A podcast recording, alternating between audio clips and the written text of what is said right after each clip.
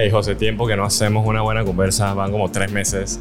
es lo que, en verdad, es lo que siempre decíamos que todos los podcasts paran y casi nos pasa, pues. Más o menos. La, la, el ritmo, o sea, es bueno mantener como un ritmo. Pues. Claro. Yo creo que el, la constancia, o sea, así como, como cuando uno va al gimnasio, pues, y que, o sea, si tú dejas de ir al gimnasio se te van los músculos, o sea. Claro, pero, eso es... Pero creo que el hecho de no estar grabando no nos ha condicionado a no estar trabajando.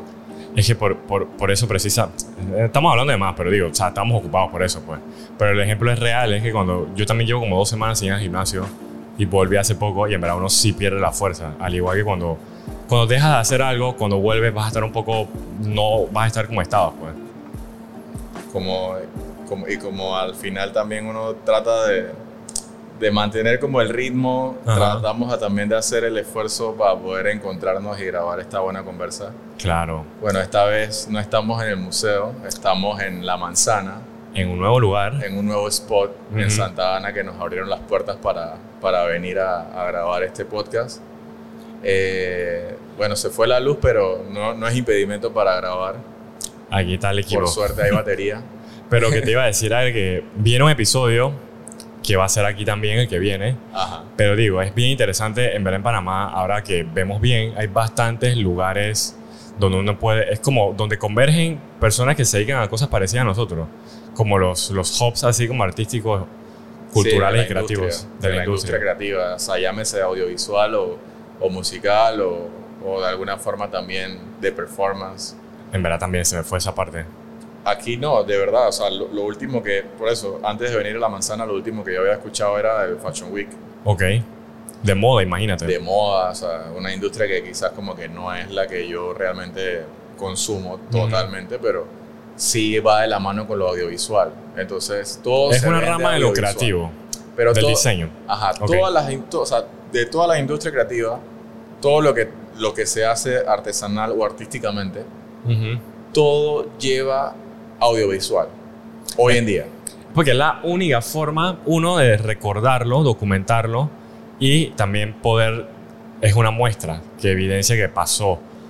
Y, ¿sabes? ¿no? Como una documental. Pero es un poder, o sea, es un privilegio y es un poder tener esa documentación de la mejor manera posible o de la forma más correcta o quizás para parafrasear lo que acabo de decir, es como que si vas a grabar algo de, un evento, sabes que por lo menos si el evento amerita una producción de alto nivel, porque es, una, es un evento de alto nivel, o sea, yo creo que el audiovisual debe ir de la mano con el evento, pero hay veces que me pasa de que yo veo la documentación del evento por un nivel por debajo del mismo evento. O sea, cuando veo la producción o la cobertura o el resultado, es como no me siento que hay un evento a un nivel de esa magnitud. Ajá. Entonces me cuesta un poco diferenciar esas producciones. Pues. ¿Sabes qué? Lo que pasa, vamos a bien francos y directos en este episodio, es que la verdad que no sé si es una costumbre de aquí nada más, pero en verdad una palabra que uso seguida en mis conversaciones es que estamos como glorificando las cosas, pues, o sea, o puedes verlo como exagerando lo que estamos haciendo. O sea, y está bien, o sea, uno puede venderse. Es una cosa sensible porque en el mercadeo quizás te, te enseñen a que tienes que, sí, mostrar la mejor cara, quizás, o sea, cambiar un par de palabras para que sea más atractivo. Pero una cosa es vender que estás, por ejemplo, en el ejemplo de las producciones. Una cobertura es un tipo de producción, no, no, no sé, ¿cómo te digo? E, es, sea, teóricamente puede que sí, pues. Pero digo, no es una producción, o sea, tú vas y, y documentas lo que pasa, no hay como una producción, pero yo veo mucho, y es lo que nos tiene jodido a veces, cómo vendemos que estamos en la producción y es simplemente, digamos, una cobertura, digamos, es una creación de contenido sencilla que quizás hasta puede ser con celular. Un BTS. Un BTS, o sea, pero no es la producción. Entonces, cuando vendemos eso al cliente o a la persona que nos vaya a pagar, como que vamos a hacer la vaina y cobramos la miseria que estamos haciendo como en el ecosistema, pues. Por eso, por eso, es como el desbalance no viene a veces, siento yo, que del cliente, porque el cliente desconoce lo que, lo que La verdad no sabe qué es la producción tampoco. No sabe. O sea, Entre más mejor, es la única ciencia que, que aplican. Y el pues. cliente a veces solamente espera un resultado, porque, porque quizás lo están presionando para eso, o quizás él mismo está presionado para eso. y, y, claramente, o sea, yo lo pongo así, pues yo pongo los nombres de que cliente, no sé qué, proveedor, productor, pero en, en un universo donde todos somos iguales y entonces en donde deberíamos aprender un poquito de todo de lo que hace cada uno. Y la persona que solicita una producción o una grabación o una documentación debe estar clara primero de su condición de solicitante y saber, que, ok, lo que yo estoy organizando como evento o como lo que sea que estoy organizando, amerita qué nivel de producción y cuánto es mi budget o mi presupuesto. Yo creo que sí. Esa es la primera condición que una persona que solicita un servicio del otro lado debería tener claro. ¿Qué es lo que vas a hacer y, qué, nivel, qué de, nivel de producción amerita eso? O sea, ¿qué nivel yo necesito? ¿Dos, tres cámaras? ¿O necesito una cámara? ¿O necesito un fotógrafo y un videógrafo? y necesito que traigan su equipo completo, necesito micrófonos. Mira, yo he ido a, a producciones, a coberturas. Coberturas. He ido a coberturas de trabajo en donde me dicen, no, es un video, ¿ok? Y hay que hacer un par de fotos. Ok. Textualmente. Yo le cotizo 10, 15, 20 fotos y le digo un video al final de 30, de un minuto, de lo que sea. Entonces le cotizo eso. Cuando yo voy a hacer la, la, cobertura, me dicen que, ok, pero entonces esta persona es una entrevista con esta persona. Entonces son informaciones que no llegan antes y yo no llevo todo el equipo para eso. O sea, uno siempre tiene que estar listo. Claro. Pero eventualmente si tú me estás contratando para una cobertura de video, y unas fotos y no me especificas que nadie va a hablar y que no hay entrevistas, cuando yo llego allá no voy a responder de la mejor manera óptima posible. Voy a resolver, eso sí. Claro. Se va a resolver, pero no de la manera en que ya podía ser mejor. Entonces hay un desbalance entre la falta de información que hay de parte de la persona que contrata y también pasa la otra parte que yo creo que es la que tú quieres también. No, es que esa es la que a mí me... Mira, en el proceso que estás diciendo, o sea, yo entiendo que el cliente, la persona que, nos, que contrate servicio de este tipo, no sepa todo, no sepa qué se necesita, no sepa que esto cuesta más que lo otro. Y por ende hay un servicio profesional. O sea, gente como nosotros, otra gente que no es tan profesional a veces, pero hay de todo. La vaina es como que... Y entonces si acuden a nosotros y nos, y les nos preguntan ¿Qué, o sea, yo quiero esto, esto, esto, ¿qué necesito? ¿Cuánto me cuesta? Ahí es donde viene que nosotros somos los culpables del, fenómeno que estoy diciendo, de que venimos que tú necesitas esto, tú necesitas esto, esto y esto, y te va a costar esto, ¿me entiendes? O sea, eh, exageré porque es esto, digamos que sí, va, te están metiendo de más la cosa, pero te van a cobrar aún de más. Entonces como que, y bueno, a veces es por la confianza, conocido, ignorancia o porque te vieron en redes y eres famoso y aceptan, aceptan lo que sea que propusiste. O quizás hubo un pequeño, como, o sea, como te digo, para bajar el precio, pues. Pero es que hay un sesgo. El sesgo es de que solamente estamos esperando un resultado. Entonces nos olvidamos de... ¿Quién se olvida? ¿La parte solicitante? Ambos. ¿O el que ofrece? Ambos. Ok. Ambos porque el que produce se olvida del proceso. O sea, se olvida de, de, lo que realmente necesita el cliente porque hay una falta de comunicación. También. Entonces, el cliente se olvida y se desentiende porque él dice en su cabeza, me imagino. Ya le estoy pagando. Que yo estoy pagando por una cobertura y él me tiene que cubrir todo. O sea, todo. Entonces, básicamente, cuando voy a ver el video, me imagino en la posición del cliente, es de que, pero no grabaste esto y esto y esto, o no está esto y esto y esto. Entonces, tú como que, no, pero mira la calidad, pues, o mira lo que hice, o mira lo que, la cobertura que tú hiciste a tu, a tu visión. Todo eso se puede arreglar simplemente teniendo una que, o sea, un minuto no, hay, no existe esa vaina, pero una previa reunión antes de la cobertura o una información concreta de cuál es el objetivo de esa cobertura. Por eso vuelvo y repito, si tú vas a hacer una boda, tú sabes, yo he grabado bodas y he hecho fotos en bodas, sabes que los clientes te van a pedir el beso o te van a pedir una foto en, el, en, el, en, el, lugar donde se van a casar con toda la familia, la del novio, la del novia, no sé qué, no sé qué. O sea, hay, un, hay como un cronograma de cosas claro. que tienes que cumplir en una boda. Y ya asumes la responsabilidad de que no se te pase porque ya tú sabes. Pero en una cobertura no siempre están las cosas claras. Y mucho menos en una producción. Es cuando, mira, que, ah, digo, volviendo, eh, como, o sea, como para empezar mejor. Producción puede ser lo que sea, puede ser producción, o sea, es una palabra tan amplia que cubre lo que sea, cubre desde lo más pequeño, unas, unas es más, creo que no, o sea, una foto, unos contenidos. Sí, es la acción de crear un contenido, digamos. Ya. Pero producción también es el comercial, es el, la película, lo que sea. Por eso producción, por ende, es una palabra grande. Pues. Es una palabra amplia pero, y hay dentro niveles. Hay niveles, pero lo que digo es que es un tema sensible porque lo, veo en las redes y en verdad yo me cabreo porque yo veo como la gente como que proclama que están haciendo la producción, el mercadeo, estoy haciendo marketing.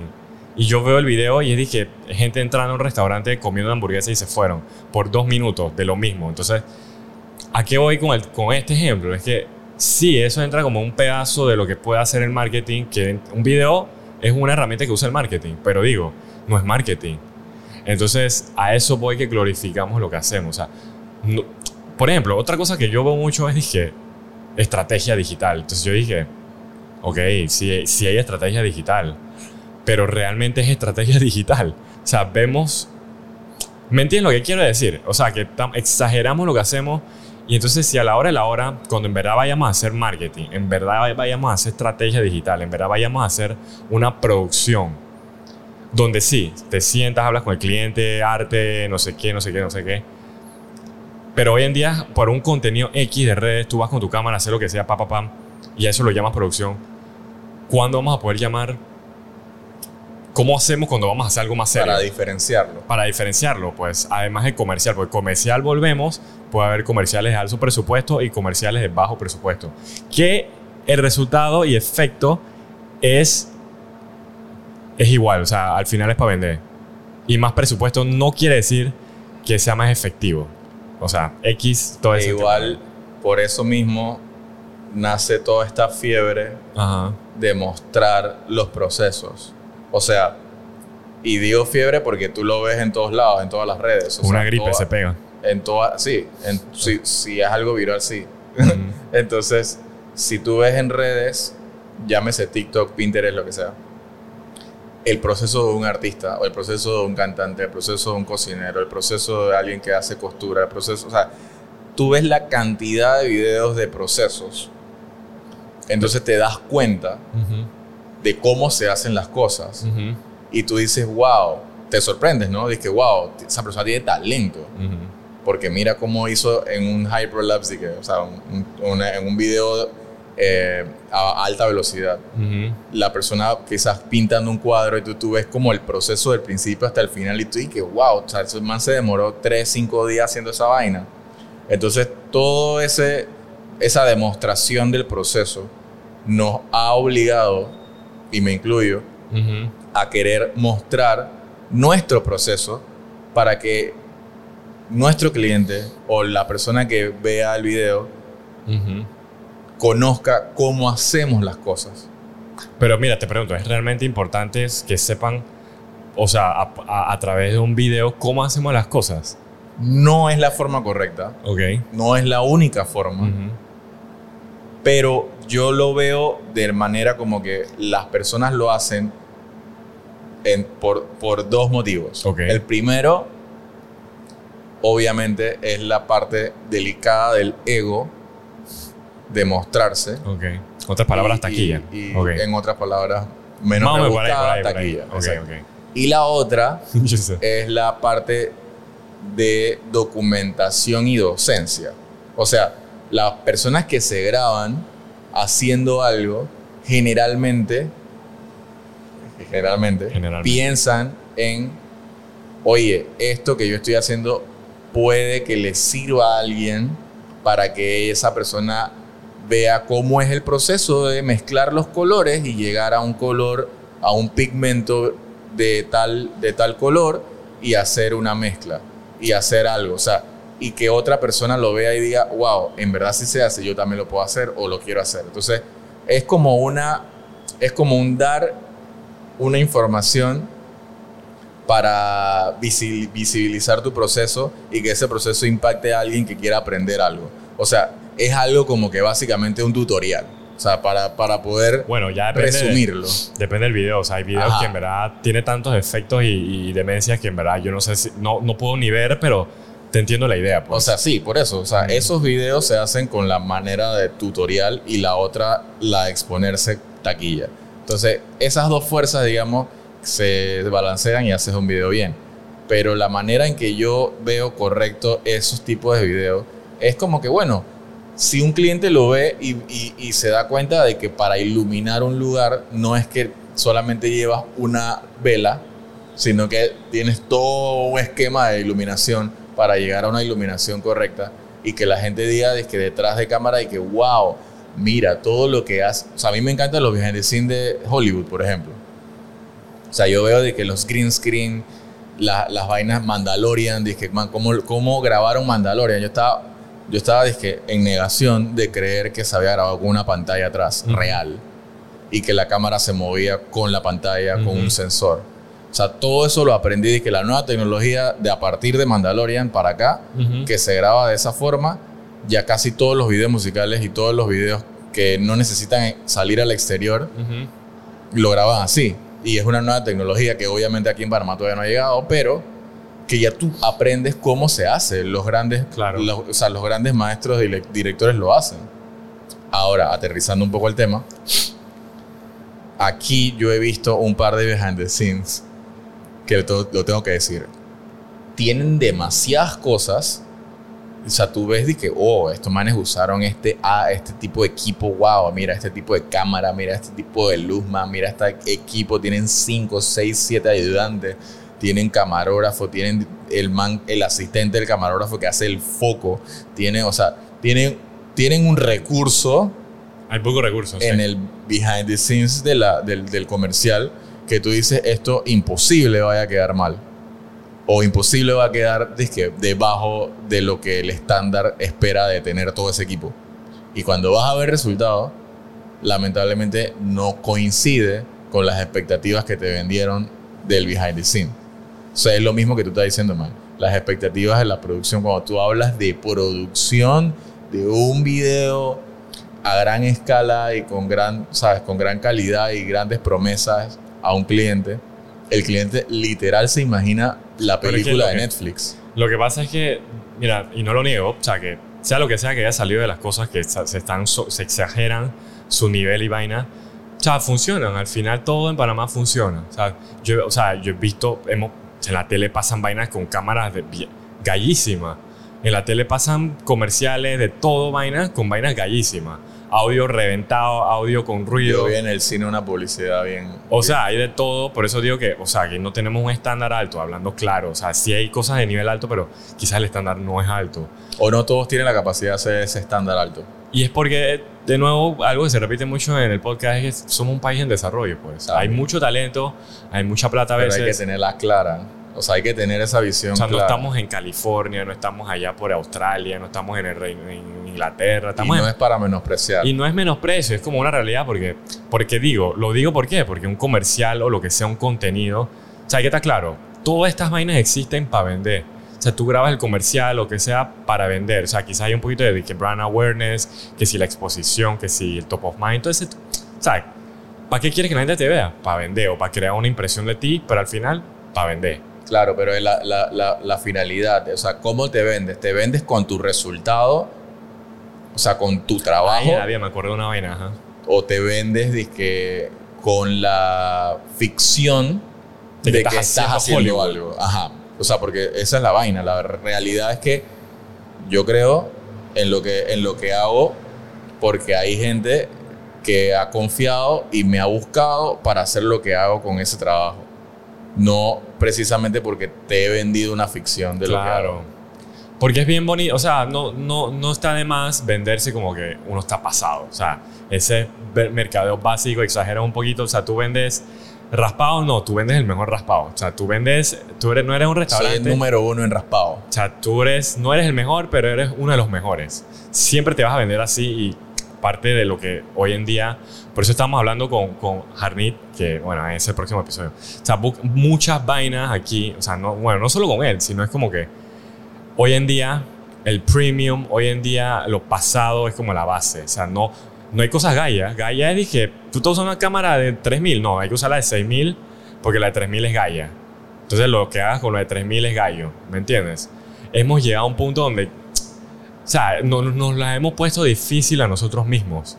Porque vamos a hacer la producción y digo, yo, por ejemplo, es un contenido X que entras al restaurante y sale una tipa cualquiera comiendo y se va. Y ni siquiera se ve bien lo que está comiendo. Ok, ajá. Ni el ambiente, ejemplo. Pero, pero estás llamándolo la producción y cobraste, vamos, vamos a decir que milagrosamente 300 palos. 200, 100, lo que sea, 60, por ese rango. ¿Qué pasa? ¿Qué estamos haciendo? O sea, y no vende porque, o sea, yo digo que no vende, quizás a mucha gente le venda, pero. No, no vende, o sea, no ve, o sea, real no vende. Tengo un poco de vaina. No vende porque, porque te lo digo yo que, ¿sabes? que Eso solito no vende. Te lo digo yo que al final también estoy en un proceso como que de, promover y vender mi música, ¿no? Ok, ok. Y en defensa, o quizás tanto no siempre lo digo, de la gente que está haciendo algo por, por pasión y porque le gusta o porque ha descubierto que talento. Le, le, le, sale natural. Ni siquiera talento, pues, porque quizás talento también puede ser subjetivo, pero que me sale natural las cosas y, y, y, puedo hacerlo. Pues. Entonces, en ese proceso, el, el, hecho de obtener la calidad premium, yo tuve una conversación con una persona que se dedica al graffiti.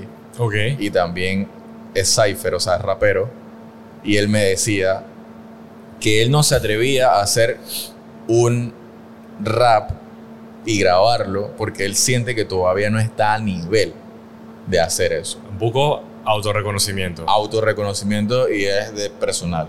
Pero yo me, me, puse como a pensar. Tú singles y todo. Me puse, sí, me puse a pensar de que, de que quizás puede ser una buena un buen método para exigirse cosas. También. Entonces, ¿a qué voy? De que obviamente hay personas que se limitan a crear cosas porque no tienen la cámara de 6 mil, 10 mil dólares premium para hacerlo. Entonces, con lo que estamos diciendo aquí en esta buena conversa, no es para limitar a nadie a hacer cosas si no está preparado. Pero sí influye mucho en la postura de cómo te presentas ante un mercado o ante un público que, que sabes que carece de conocimiento en ciertos sectores y tú todavía no tienes el premium que quieres o que puedes llegar a tener, pero igual te metes en el juego de los premium. Entonces, esos solitos, o sea, si tú te metes en ese juego, solito vas a quedar, o sea, solito vas a quedar como excluido, porque te estás metiendo a jugar en una cancha que no te corresponde. Y que, la de adultos, digamos. La de gente grande. la de gente pues. grande. Entonces, ese mismo mercado solito te va a expulsar y te va a hacer. Es como cuando en un partido me, me, vi una memoria. yo, yo una birria de fútbol me metí, tiempo de no birreaba en otro país estaba birreando y a mí no me pasaban la bola porque soy malo. O sea, yo mismo, yo dije, yo, yo voy a birrear y entonces soy malo y no me pasaban la bola y yo mismo dije, chay, yo en la otra no voy. Estoy corriendo y no me pasan no la me bola. pasan la bola, así que yo no voy a jugar más. Me pasaba también, me pasaba poco. Pero, ahí te das cuenta que la cancha misma te está mandando una señal de que, bro, no eres bueno para O sea, porque al principio tú con la pinta, la ropa, los uh, tacos, sí, sí, sí. La, tú estás todo, dije, tallado. tallado. Y vienes así como que tú eres un jugador, tú eres un duro jugando. No, y, te, y, la gente, yo he visto gente llegar así a la cancha. Ajá. Y yo dije, man, este man debe jugar. Tiene los tacos de Ronaldinho, tiene los tacos de Messi, tiene los. O sea, tiene la indumentaria, está uniformado arriba abajo y tiene la estampa. Este man debe jugar. Está fit y vaina. Ajá, y cuando llega dije, no patea una bola. O sea, se poncha. Y pasa en nuestro rubro. Este man, mira, este man tiene el micrófono, este man tiene el, el equipo, este man tiene... No, no me gusta este ejemplo, pero hay, hay gente... En verdad es la realidad. Me sorprendió una vez ver un trabajo local con este mismo set de equipo de micrófono, este mismo. Yo creo que el de hoy se va a escuchar feo por la huella, pero. Sí, pero ese es el generador. pero digo, yo vi, vi otro contenido con este mismo set y sonaba a celular. Pero era esto, no era celular, pero sonaba feísimo. Entonces, e, eso pues. Nosotros siempre pedimos disculpas cuando hay como un, un error técnico. en el ambiente. Es que pasa porque de nuevo, ya vamos a terminar el episodio, de que somos tú y yo seteando y hablando al mismo tiempo. En verdad es un desgaste que lo hacemos de nuevo porque, no sé, nos gusta la, aprender a través de conversar, que es la cosa.